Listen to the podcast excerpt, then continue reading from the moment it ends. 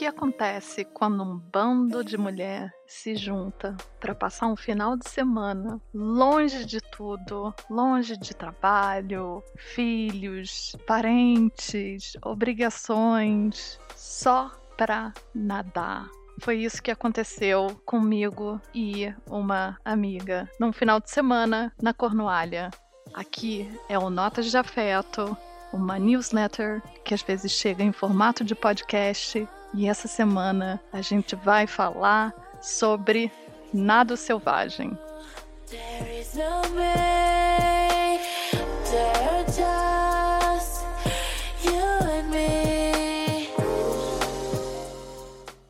Ai, gente, eu tava com saudade de gravar esse essa newsletter assim, nesse formato de podcast. Eu sempre fico com nervosinho, mas também fico com saudade. Quando a gente chegou de viagem, eu já tinha uma ideia de escrever um texto. A Elo tinha me pedido, Rafa, eu quero que você escreva um texto para minha newsletter. Eu vou até deixar aqui para vocês o, o link nas notas do Notas de Afeto. E quando eu voltei, eu falei, eu quero falar sobre isso. Eu quero falar sobre a coisa do todo mundo trocando de roupa na beira do mar, tetas livres. Então vocês leiam, porque eu tenho certeza absoluta que eu escrevo melhor do que eu falo, apesar de eu adorar esse espaço aqui. E a segunda coisa que eu queria muito fazer é um episódio respondendo curiosidades sobre a experiência de nadar com as Swim Sisters, o que, que elas são, enfim. Mas aí, em vez de ficar tentando adivinhar o que que vocês, ouvintes, pessoas queridas, querem saber, eu resolvi abrir meu Instagram e, como eu sou uma pessoa de poucos seguidores, eu sempre fico com medo de ter pouca pergunta. Mas eu tenho que agradecer muito porque foram vários e é sempre muito bom ter esse feedback. Eu precisava fazer essa parte. Então, vamos à batalha respondendo perguntas.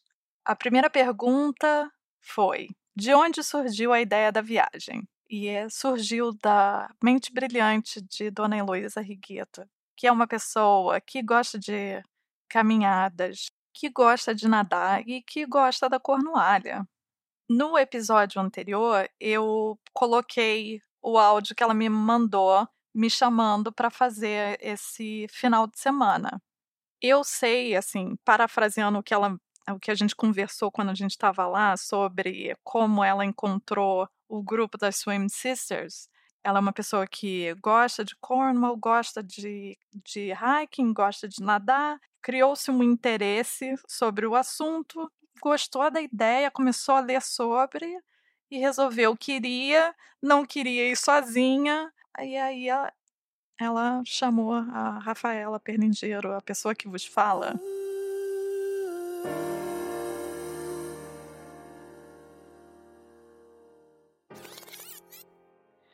Olha, eu comecei a me interessar por essa coisa de wild swimming como uma consequência de gostar estar tá no mundo outdoor, estar tá na natureza, fazer os hikings. Então veio como eu comecei é, a seguir várias contas de hiking, e aí, eventualmente, essas pessoas começaram a falar de wild swimming, que simplesmente é tipo é, nadar sem ser numa piscina, né? É nadar em open water, como se fala aqui, mas também é, em lagos, em, em lugares, em, em, meio à natureza, eu diria assim. Comecei a me interessar nessas, nessas possibilidades aqui também. E aí, sabe como é? Você começa a seguir uma conta ali, outra, outra aqui, e eu encontrei não sei como, deve ter vindo uma sugestão, uma sugestão no Instagram. Encontrei esse grupo e vi que elas faziam essas viagens, é, esses eventos assim para mulheres. E fiquei animada. E assim, a princípio, tipo, sempre daquele, poxa, viajar com um monte de gente que eu não, né, tá lá com gente que eu não conheço, não sei, não sei. Porque uma vez eu fiz um fim de semana de aprender a aprender o básico de velejar só com mulheres e eu, e eu não gostei muito, mas foi por outras coisas, não foi por estar só com mulheres. Me senti muito peixe fora d'água, sabe? Mas eu, eu, eu curti, cur, tava curtindo a vibe da conta do Instagram delas, do site. E aí apareceu esse do fim de semana em Cornwall. Tinha aparecido já do ano passado, mas aí para mim não dava, tava meio em cima da hora e eu não ia conseguir tirar, tirar os dias e tal. Mas eu prometi para mim mesma que quando elas anunciassem uma nova data eu ia e que eu ia sozinha, se eu não conseguisse achar ninguém para ir comigo. eu ia assim mesmo, eu ia encarar, porque eu queria é, achar esses lugares, assim, para nadar, é, é, dar um trabalho, como, como achar trilhas e tal, se informar nessas coisas. Eu não queria, tipo, correr atrás do zero, né? Então, ter, ter gente que me leva e que me guia pesou muito. E aí foi isso. Quando elas anunciaram a nova data, eu quis ir. Então acho que foi uma resposta longa, mas espero que tenha é, respondido, Rafita. Quarta pergunta. São só mulheres? Achei tão convidativo. E é verdade, é só para mulheres, é todo foca é um, um final de semana todo focado para mulheres. O nome Swim Sisters significa irmãs nadadoras. Para quem não é muito familiar do inglês, vale sempre a pena lembrar. E é um, uma espécie de braço do Surf Sisters. E a história é que em 2003 elas começam a fazer viagens para surfar e percebem que o número de mulheres no mar, na água em geral, é muito pequeno. E isso é uma espécie de fogo. Elas começam a pensar. Na, na tem uma pessoa que é a, a dona, a Kate, e ela começa a pensar como que a gente pode oferecer suporte para que mais mulheres tenham essa experiência que a gente ama tanto. A faísca, então, vai ser o Surf Sisters, e daí surge o braço do Swim Sisters, porque elas estão em Cornwall, na Cornualha. Nem sempre o mar tá para onda. Tem momentos, principalmente no verão, em que o, o mar tá mais calmo e, e elas contam, se vocês entrarem no site, vocês vão ver. Elas falam do que não apenas estar no mar surfando é interessante, é esse momento em que você vai, você mergulha, você nada. Isso também é importante e a gente precisa de mais mulheres fazendo isso. A quinta pergunta é: quando esse grupo foi criado e por quê? Em 2003, elas criaram o projeto original que estava focado no surf, com aulas e retreats, retiros para gente, para grupos de mulheres aprenderem a surfar. Em 2021, no meio da pandemia, a Kate, que é a dona, e isso ela contou pra gente, teve a ideia de começar a focar em Wild Swim, que eu não sei muito bem como traduzir, não, que não é simplesmente aprender a nadar. É você nadar no, no mar aberto. Tem todo um conjunto de competências e habilidades específicas e um prazer completamente diferente de você nadar numa piscina. Enfim, em 2021 ela teve essa ideia, começou com um retreat em Cornwall e agora elas têm dois, que é um em Ibiza e um em Cornwall. Eu acho que elas também estão programando para ter um na Espanha. Então, se eu agucei a sua curiosidade, recomendo fortemente visitar o website delas, porque tem, tem bastante conteúdo para satisfazer a curiosidade da gente. A sexta pergunta foi: faz parte da cultura local? Eu, aí ela comenta, né? Eu estou lendo um livro que fala sobre isso e me chamou muita atenção. Eu, tô, eu fiquei muito curiosa para saber que livro é esse. Deve ser muito interessante. Por favor, depois conta pra gente. Eu quase falei o nome da pessoa, mas eu não falei. Então tá tudo bem. Porque eu conheço as pessoas, várias das pessoas que mandaram perguntas, né? Então às vezes você quer. Só que como eu não pedi permissão, eu fiz esse voto de que não direi nomes. Mas voltando à pergunta inicial sobre se faz parte da cultura local, eu tô imaginando que é o nado selvagem. Não faço ideia. Não faço ideia. Uma coisa que eu posso falar que não tem nada a ver com isso, mas que eu fiquei pensando quando eu estava lá, porque, como vocês podem perceber, eu imagino, aparentemente as pessoas percebem isso muito facilmente sobre a minha pessoa. É, eu sou do Rio de Janeiro e eu cresci na frente da praia. O Wild Swim não é comigo. Eu sou uma pessoa de mergulhos, digamos assim, dips. Mas o que eu, o que eu queria. É, gaguejando. O que eu queria dizer é que num dos dias que a gente estava lá indo de uma praia para outra, eu, eu, me lembro que eu falei para Elo, Elo, tem uma coisa que é muito similar de, de cidade de praia, você não acha? E ela concordou comigo. Eu falei, mas eu não consigo saber o que que é. Porque não é arquitetura necessariamente. Não, mas eu acho que é isso, da, da vida que se constrói em torno da praia e uma coisa mais relaxada, sabe? Não sei se tô falando bobagem.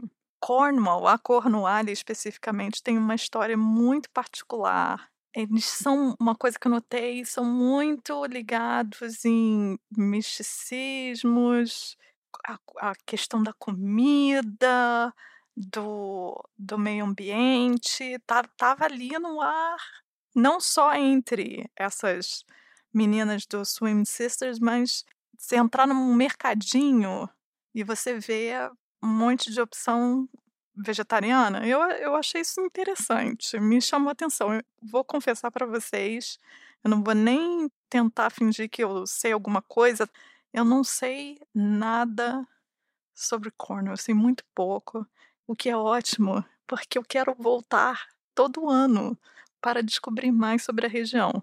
Mas eu, eu diria para vocês que vale a pena ler sobre a cultura, entender um pouco mais da história. Cornwall é uma coisa meio à parte, assim, da Inglaterra, eu diria. Tem uma num bom sentido, tem uma história muito específica, tem tem toda uma questão de um revival da língua Cornish que ficou foi considerada extinta durante muito tempo. Agora tá, tem esse movimento desde o eu não lembro direito, gente. Dei uma parada estratégica aqui para dar uma lida rapidinho. Olha, a Unesco considerou extinta em 2010 e agora está tendo esse uh, revival. É muito interessante. Vou linkar um, um texto para vocês que eu vou ler mais tarde, porque agora eu fiquei interessada nisso.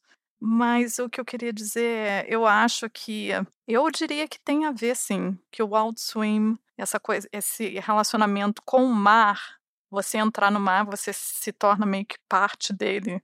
Eu apostaria que, que faz parte da cultura de alguma forma. E como a minha psicanalista falou que é uma pessoa que adora a região, lá é a terra dos druidas, das brumas de Avalon. Então, Deve ter, deve ter alguma coisa a ver. Vamos descobrir juntos. Pergunta número 7. Foi fácil chegar? Foi bem fácil chegar na estação de Paddington, no dia 30 de julho de 2023, meio-dia. A gente pegou um trem. É, se eu não me engano, são quatro horas de viagem. Eu adoro viagem de trem, então com amiga que dá para dar aquela perturbada básica, né? Fazer as perguntas indiscretas porque tá todo mundo entediado. Acho a paisagem é bonita, chega um ponto que você começa a ver um mar aí dá uma felicidade. Ah, eu adorei. E não foi muito caro também, assim, para o que para os meus parâmetros de viagem de trem aqui. Outra coisa que eu acho válida de ser dita é sobre esse nervosismo pré-viagem. Eu estava super calma em novembro, quando a Elo me chamou. Foi só um mês antes da viagem que eu comecei de fato a pensar mais, de maneira mais prática sobre como tudo ia acontecer. E aí, na minha cabeça, que tenta controlar todas as vírgulas, eu comecei a pensar como que aconteceria, a questão de nadar, se eu ah, mas eu sou uma pessoa que cresceu no, no mar, então tá tudo garantido. Não, peraí, não tá tudo garantido.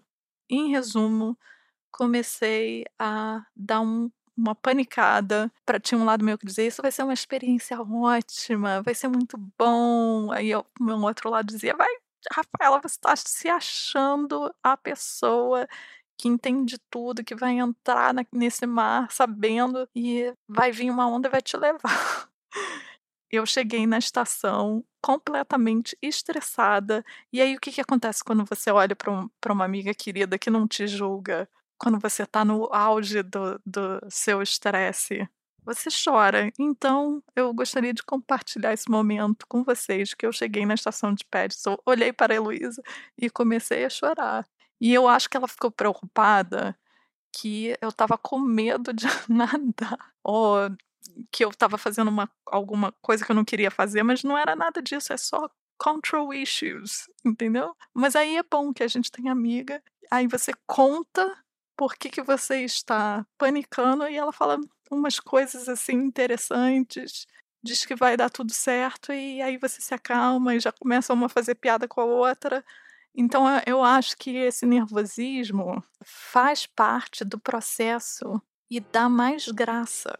Porque uma coisa é você se colocar numa situação de teste, de vou tentar dar um, um passo mais largo, porque você está sendo forçada. Outra coisa é você de fato escolher dar esse passo mais largo numa situação que você sabe que vai te gerar algo prazeroso no futuro e com uma pessoa que você gosta. Então, eu recomendo. E eu acho que é importante no nosso processo de amadurecimento ter esses espaços. Isso tudo para responder a pergunta como chegar lá. Então vocês estão vendo como é que eu tô aqui. Fica comigo.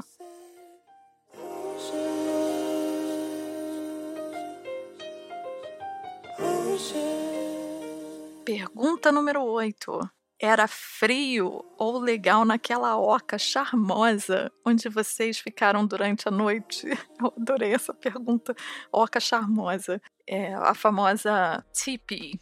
E ela era super confortável. Teve gente que perguntou: Nossa, você teve coragem de acampar? por favor, não vão com a ideia de que, de que é um acampamento. Não é um quarto de hotel, mas também não é um acampamento. É o famoso glamping, porque você está numa oca, mas tem o tapete no chão, você não dorme num saco de dormir, você dorme numa cama, tem coberta, o famoso duvet.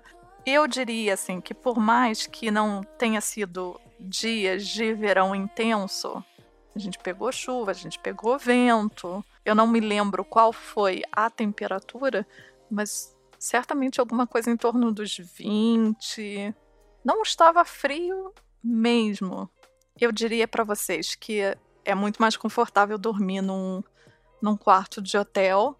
E se eu fosse fazer esse retreat de novo, eu acho que eu iria optar para fazer uma outra experiência para ter mais histórias para contar, talvez, mas eu, eu gostei. É o mais perto que eu consigo chegar de uma experiência de acampar. Como pontos positivos, eu ressaltaria a sensação de você estar tá integrado com a natureza, que é muito mais forte. Eu acho que a TIP favorece pensamentos diferentes de você ficar em um hotel. Tem certas coisas que na vida a gente só consegue entender quando a gente faz. Eu imagino aqui que tem muita gente que está me escutando que deve ter super experiência de acampar, de dormir ao ar livre. Eu não, nunca tive isso, gente. Então, para mim, eu achei que foi realmente assim, como introdução, foi bom porque me deixou com vontade de ter mais experiências e talvez ir um pouquinho mais longe. Eu sou sempre assim. Tem que um pouquinho de cada vez, vai um, um, um passinho de cada vez a gente chega lá. E pegando por um lado, talvez não tão positivo, mas que fica como alerta, eu diria: não vai esperando grandes confortos, não é confortável. Confortável, assim, super confortável. Sim, você vai dormir com barulho do mar, gente. É bizarro. Não é um barulho das ondas quebrando de Búzios. Parece, você não sabe nem se você está dormindo perto de uma rodovia ou do mar. É um negócio impressionante, porque a gente estava na beira de um penhasco, o que proporciona uma vista deslumbrante, mas o barulho da, das ondas e das pedras, eu juro por Deus, parece que você está perto de uma highway, de uma rodovia super animada, o que é interessantíssimo, assustador e que vai atrapalhar seu sono, certamente. Outra coisa, eu estava super achando que ia ser uma experiência de contato com a natureza, o fato de que os banheiros ecológicos ficavam a três minutos, em média, andando da TIP, o que não é nada, vamos combinar. é menos que três minutos. Só que o processo de fechar a porta da tipi, da oca, e abrir com o vento, principalmente, era tão laborioso, digamos assim, um pouco cômico até, que você, no meio da noite, você acorda com vontade de fazer xixi e você fala: Não, eu vou esperar até o último minuto. Então, minha gente, vá preparado para esse tipo de coisa que anima a viagem, te dá um pouco de perspectiva para a existência humana, mas não é tão conforto e chameguinho, digamos assim. Próxima pergunta: a água estava gelada ou muito gelada? Que é uma, é uma pergunta que foi recorrente. Então, eu quero tomar um certo cuidado, porque eu sei que é um, uma fonte de interesse. Primeiro de tudo, eu vou lembrar, vou lembrar para vocês, não, eu vou me lembrar e contar para vocês que no Rio de Janeiro existe um lugar chamado Cabo Frio. A água em Cabo Frio. Eu não vou nem dizer quantas vezes para vocês eu tive cãibra em Cabo Frio, que foram muitas. Eu acho importante você se preparar quando você está indo para o lugar que a água é fria, para você não ter hipotermia, claro, para você não ter cãibra, então come umas bananas, né? Tem, consome um potássio, digamos assim. Mas chega uma hora que é meio demais. Eu quero acreditar que uma pessoa que goste de entrar no mar não vai se privar desse prazer porque a água está quente ou fria. O que eu quero realmente pensar com essa pergunta que a, a pessoa está preocupada, que tipo de preparo que eu preciso para entrar nessa água? Porque às vezes, de fato, a água está tão gelada que você precisa do, eles chamam aqui de wetsuit, né? Que é o neoprene, a roupa de, aquela roupa de mergulhador que eu nunca tinha vestido, nunca tinha usado. Não, mentira, eu tinha usado quando eu fui fazer rafting. Mas eu nunca tinha entrado no mar e ficado um tempo razoável para perceber o quanto é agradável estar com aquela roupa se o, o mar e se a água estiver muito gelada. Ajuda de fato. Segunda coisa, lembrar que a gente foi fazer essa viagem no final de junho, ou seja, no auge do verão inglês. Então, as temperaturas já não estavam tão frias assim. Em geral, a temperatura da água em Cornwall e eu achei super interessante nesse retiro, nesse retreat, que elas fazem questão de dar uma aula de uma hora de forecasting. Foi para mim super interessante. Porque o que interessa quando você vai fazer uma ter uma experiência dessa não é só você se colocar na situação de entrar no mar e nadar. Eu acho que você criar conhecimento e repertório para ler esse mar, para entender. Isso é super interessante, aprender sobre maré, sobre correnteza, sobre o tal do swell. Procurem. Tô brincando, não procurem. Olhem nas notas que eu vou colocar para vocês o que, que é o, o swell. Mas em, voltando à questão da temperatura, Cornwall, é, geralmente a, as temperaturas variam entre segundo as minhas referências aqui, estou olhando para o Cornwall Beach UK, entre 7 no inverno e 18 no verão. Então, não é uma temperatura, eu diria assim, 18, não é tão frio assim, né? Não é uma água super, super gelada. Talvez eu esteja sendo benevolente, mas é interessante saber que a água no norte da Inglaterra é muito mais gelada do que no sul da Inglaterra, onde a Cornualha fica. Outra coisa é se você está pensando, está com medo de, de águas geladas, e no verão. Existem vários aplicativos para você ver a temperatura da água do dia. E aí você pode escolher, você quer entrar com maiô ou com swimsuit? Pode ser uma. Para tudo tem solução. Aonde existe a vontade de entrar no mar, existe uma solução para você entrar no mar. Não é maravilhoso? Último ponto. Existem muitas referências para você ler mais, para você escutar mais gente falando, um monte de vídeos no YouTube de gente fazendo banho de água gelada. Começa a se interessar, fica curioso, tá com medo, fica curioso e vai descobrir sobre o assunto, porque talvez você acabe num retreat igual a gente. Próxima pergunta. Você sabe nadar? Sei. Eu cresci na frente do mar. Minha mãe sempre levou a gente para fazer aula de natação, era uma coisa importantíssima para ela. Eu não tenho nem lembrança, foi alguma idade assim, eu diria tipo quatro anos. Mas eu quis. Um dos motivos para eu querer fazer esse retreat foi justamente tipo, vamos aprender isso de novo nesse outro lugar que é totalmente diferente, porque o mar do Rio de Janeiro é totalmente diferente do mar daqui. Então, vamos tentar aprender isso de novo, de uma nova maneira. Foi uma coisa que, que me deixou bem animada de fazer essa viagem. Agora eu estou pensando aqui que isso é uma pergunta interessante, porque nem todo mundo sabe nadar. Então, você ter uma experiência dessa pode ser ainda mais corajoso. E eu acho que se você não souber nadar, é interessante quando se você estiver pensando em fazer o retreat de você escrever para elas e avisar que você não pode, você não sabe nadar, se se elas acolhem isso ou não. Agora, é, uma coisa que eu percebi das outras mulheres lá e que eu achei muito interessante foi tinha gente que tinha cada uma tinha uma meta diferente. Tinha gente que queria só estar ali, tem gente que já tinha participado e tido várias experiências. Outras pessoas, é, como eu, era a primeira vez. Tinha uma, uma mulher que ela falou: a única coisa que eu quero é entrar no mar. Se eu a minha cintura, se eu tiver água até minha cintura, eu já estou feliz. Eu fiz o que eu queria ter feito aqui.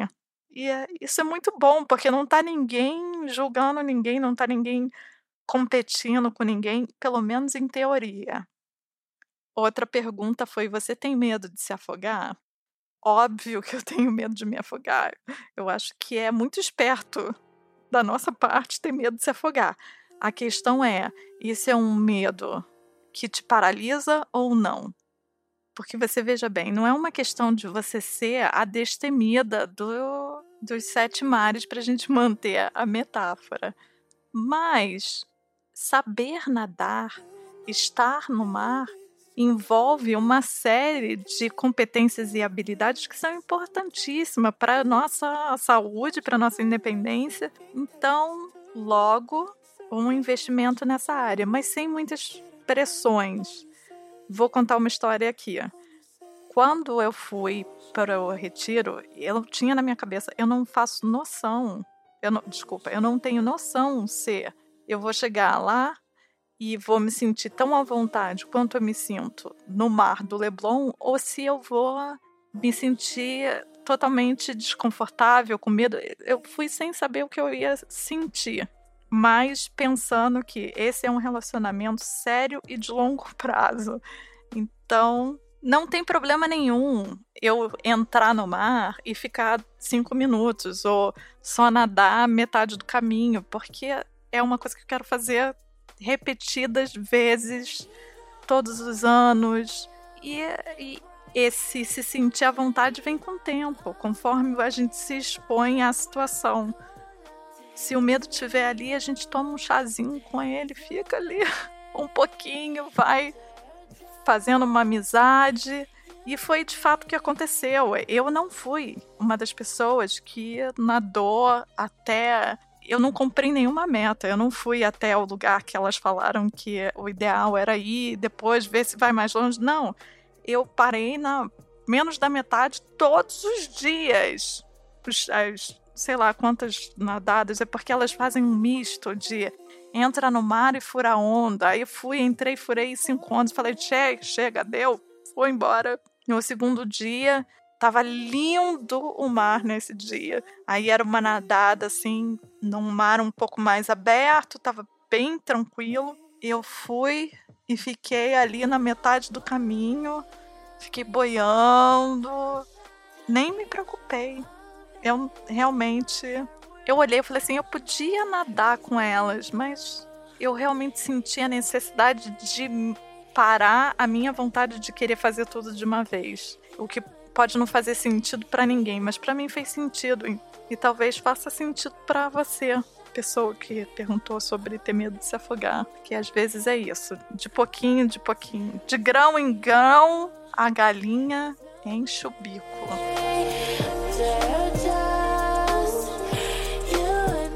A outra pergunta é: a água é profunda? Era profunda ou rasa? Então, Babi, a água era profunda e rasa, porque elas fazem. Isso eu achei bem legal, que elas fizeram questão de levar a gente para experimentar diferentes tipos de wild swim. Então a gente fez, a gente nadou num rio com correnteza. Eu não, porque eu não nesse dia eu não, eu não entrei no rio. Teve o, o nadar na tipo numa piscina de água natural, obviamente que esse eu fui e fiquei o tempo inteiro. Então eu não sei se eu falei isso aqui ou não, mas é, quando você, quando a gente vai entrar no mar, vai ter sempre três instrutoras. A que fica na frente é a Hannah, que é a super coach preparada. E, enfim, ela, e elas estão preparadas para lidar com a questão de medos, traumas, enfim, em princípio elas estão preparadas. A Hannah fica lá na frente para quem quer tentar ir mais longe, para quem está mais preparada. Tem uma instrutora que fica em cima de uma prancha para ajudar alguém que tem algum problema. Essa pessoa fica no meio do caminho e tem uma terceira instrutora que vai, a que fica no, na água rasa, onde dá pezinho. Então, eu não sei de onde essa pergunta vem exatamente, se você quer ter a. Ah, eu tenho vontade de ir nesse retreat, mas eu tenho medo, eu, não, eu quero ficar no rasinho. Não tem problema, tá? Eu te entendo, amiga. Eu também quis ficar no rasinho. Esse momento é uma espécie de comercial. Nos meus tempos de faculdade, uma figura que eu me lembro de estudar e achar muito interessante era dos mecenas. Então eu queria lembrar vocês que essa é uma newsletter que existe por conta dos seus mecenas, por conta das pessoas que resolvem ir um pouco além de divulgar e resolvem fazer parte desse projeto mais ativamente. Se você quiser fazer parte desse mecenato, vem com a gente, clica no link do Notas, vai estar tá em qualquer dos provedores, aplicativos que você usar para escutar essa, esse podcast. Vai ter um link, você clica. Eu sou baratinha, tô esperando vocês. Aí a segunda pergunta é sobre se a gente nadou em mar aberto, em rio, se teve correnteza. E eu, essa parte é interessante porque a gente. Agora eu já não sei mais o que, que eu falei, o que, que eu não falei. Mas enfim, a gente tem uma, um momento de aula de forecasting, em que é, é uma hora de conversa e elas vão falar de correnteza, de maré, de. Uh, o tal do swell. E aí elas dizem realmente, de fato, que elas, quando elas estruturam esses dias, é mais ou menos para expor a gente a diferentes tipos de wild swim. Então, tem um dia que a gente nada num rio, não é ao mar. E é para meio que testar como se você entende a correnteza, ela pode te ajudar quando você está nadando. As meninas adoraram esse dia.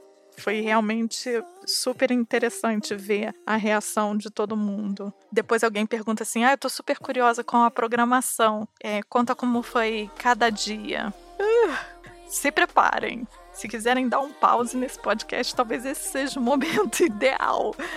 Vamos lá. A gente chega no primeiro. Ah, eu vou botar nas notas a programação, tá? Mas aí a gente chega no primeiro dia, tem uma apresentação que eu e a Elo pegamos pela metade, conta do horário que a gente chegou e vamos direto para o primeiro mergulho. É um mergulho. E aí você meio que elas ensinam a furar onda, não sei o que, tem uma, uma explicaçãozinha antes de entrar no mar. Aí depois a gente volta, tem um jantar. Aí no sábado você acorda, você a gente come café da manhã junto, as pessoas já começam já começa a rolar uma amizade e aí a gente vai para o nosso primeiro nado à distância, tá? Aí volta, come na praia e quando chega de novo nas tips tem um workshop de respiração, porque eu adorei. É tipo uma aula de yoga.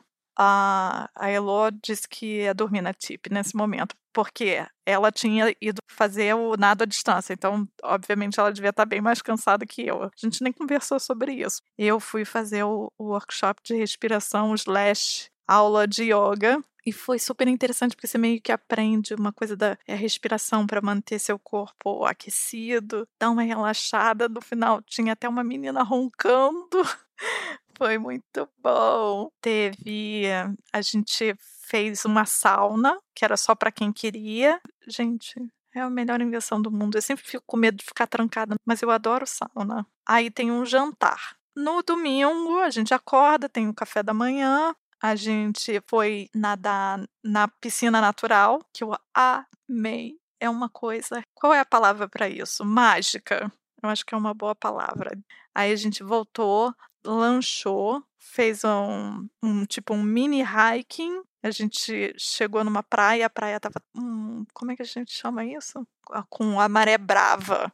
Então a, a menina ficou mais explicando, mas o hiking foi lindo e maravilhoso, então eu adorei. Hiking rapidinho, tipo duas horas de caminhada. Voltamos, teve mais uma aula de yoga, respiração, um jantar e foi isso. Aí, isso era domingo. Na segunda-feira, acordou, já tá todo mundo quebrado, super exausto, já com os laços de amizades estreitados, porque na noite anterior a gente tinha passado a noite comendo marshmallow, mas a gente faz um último. Gente, eu, esqueci, eu tô totalmente confusa, eu pulei uma parte aqui teve um dia que a gente foi nadar no rio. Qual foi esse dia? Eu acho que depois da aula de yoga, vocês vão me desculpar, vai ficar confuso assim mesmo. Depois da aula de yoga no domingo, a gente foi nadar na, no rio. Voltando na segunda-feira, você acorda, você já está exausto, o corpo totalmente dolorido. Saiu para fazer uma última nadada, digamos assim, no, no sunrise. Claro que, com a minha sorte maravilhosa, Estava chovendo nesse dia, né? Tava um dia meio feinho e o mar estava. Enfim, as meninas que, tá, que entraram no mar adoraram. Eu nem me dei ao trabalho. E a, a Elo também estava super cansada. A gente, na segunda-feira, a única coisa que você quer é ir embora. Então, é isso. Aí você vai para uma última nadada, toma banho e vai embora. E é isso. Pega o trem e volta para sua cidade. A próxima pergunta é ótima. Fala da comida, porque nadar dá uma baita fome. Sim, de fato dá uma baita fome. E só para deixar vocês preparados, a dieta delas lá, o, o, cardápio é totalmente vegano. E eu, sinceramente, não estava preparado para isso. Não que eu seja uma pessoa carnívora, não é nada disso, mas e eu até eu realmente gosto de comida vegetariana e vegana. Só que eu acho que a maioria das pessoas que estavam lá vão concordar comigo. A comida não, não foi muito farta. E aí você tem um cronograma que diz assim: Sunset Barbecue and Drinks. Vai me desculpar, mas barbecue para mim só existe barbecue de carne. E se não for com carne, você tem que colocar você tem que explicitar. Aliás, eu acho até que pode ser um chamariz, né? Você dizer que cardápio é de comida vegetariana, vegana. Era vegana, não era nem vegetariana, porque até a manteiga era vegana. Para mim, isso foi mais assim, não um, um comentário contra ao fato delas oferecerem comida é, desse tipo, mas é importante você avisar, deixar bem explícito, porque só porque você faz uma escolha de alimentação não significa que todo mundo tenha que gostar e querer fazer, né? É, eu acho importante você. O combinado não sai caro, como diria minha avó. E, de fato, além da questão de ser uma dieta vegana, eu acho que uma coisa que, que realmente pegou e deixou algumas pessoas mal-humoradas, eu posso me incluir nelas, é o fato de que elas erraram na quantidade. Mas, para nossa felicidade, eu vou dizer para vocês que no acampamento do lado do nosso tinha um food truck, um, uma barraquinha que vendia crepe. E é, foi uma felicidade. A gente ia comer o café da manhã, eu e eu, a gente comia o café da manhã e depois ia direto para a barraquinha de crepe, chorar as nossas pitangas. E a gente chegou à conclusão de que a gente foi muito amadora. Porque como é que você fica numa tip maravilhosa daquela e você quase não leva comida? Gente, a gente quase não levou comida. A gente não levou uma garrafinha de vinho, não levou um chocolatezinho. Eu só levei café castanha de caju. é muito amadora. Mas tudo bem, na próxima eu, a gente leva mais comida.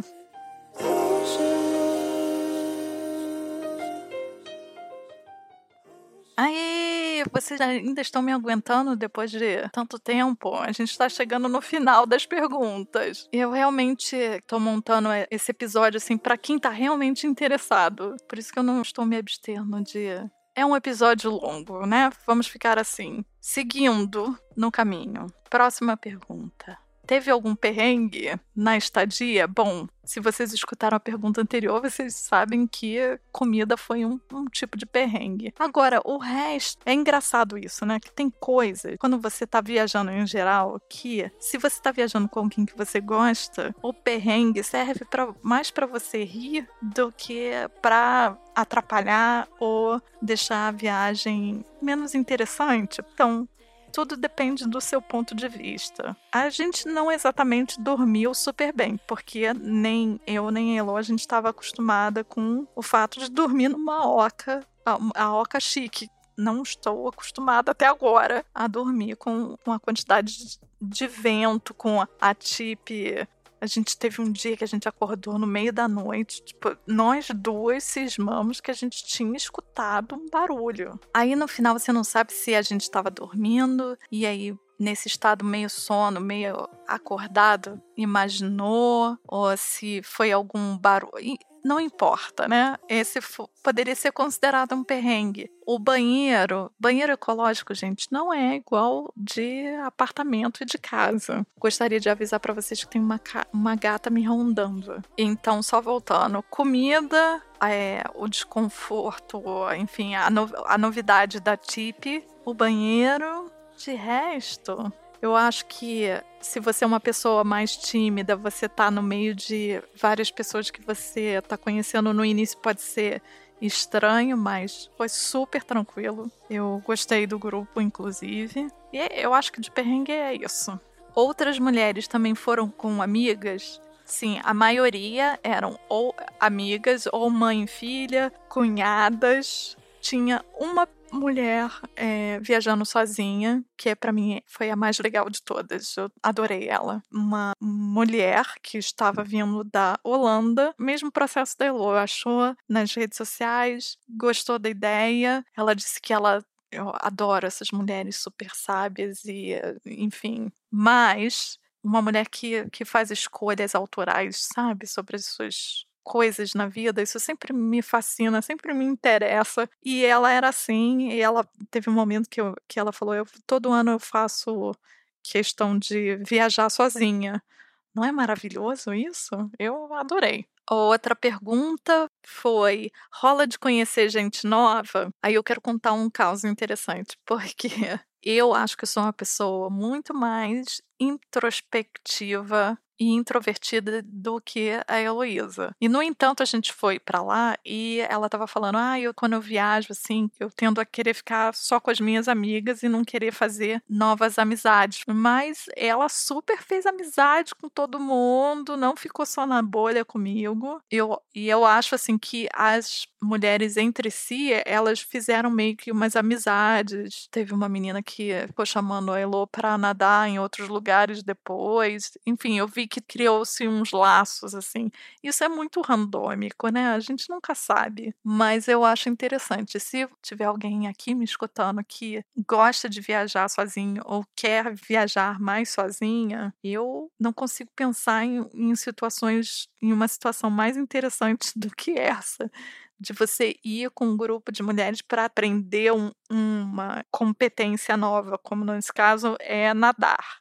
Eu recomendo. E a última pergunta, cruel, é top 5 sentimentos positivos e top 5 sentimentos negativos. Jesus. Sentimentos positivos.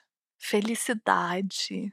Bonding como é que se fala isso? Estreitar laços de afetos, se sentir independente, colocar umas emoções para fora, que eu acho que quando você viaja é sempre bom para isso, de colocar emoção crua para fora, a gente chora, dá umas risadas, fala umas porcarias, é muito bom. E o quinto é essa parte de aprender, realmente. Eu acho que, que é bem interessante.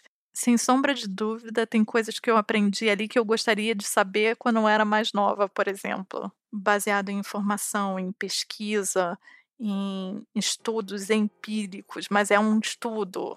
Eu achei isso tão fundamental. E os sentimentos negativos é isso: cansaço, fome. É o império da necessidade, gente. Sem paciência para carregar no, no banheiro ecológico. Falta de café bom. Eu senti muita falta de um expresso bom. Ai, ainda bem que o caminhãozinho do lado que funcionava só até meio-dia tinha café expresso, porque senão, gente do céu, eu ia estar tá desesperada. Eu falei quatro, né? Fome, dormir mal. É isso, gente.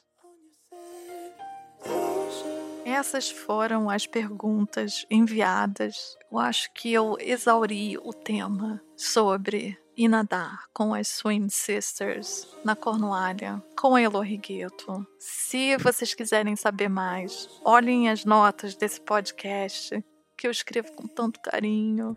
Eu vou tentar deixar o máximo possível de informação para vocês. E só para lembrar para vocês que essa é uma newsletter que é sustentada pelos seus assinantes. Então, se você encontrou algum tipo de benefício, se você se divertiu, se você aprendeu nesse tempo que você está aqui me escutando, considere apoiar financeiramente esse projeto chamado Notas de Afeto. Eu sou super baratinha, então considere apoiar financeiramente. Lembrem que compartilhar, comentar com os amigos, deixar comentário é sempre uma coisa importante. Apoie pequenos produtores de conteúdo, pequenas lojas, pequenos todos. Os pequenos merecem o apoio de vocês. Na próxima semana eu estou aqui com mais um episódio ou com mais uma newsletter. Um grande abraço, beijos. Baby,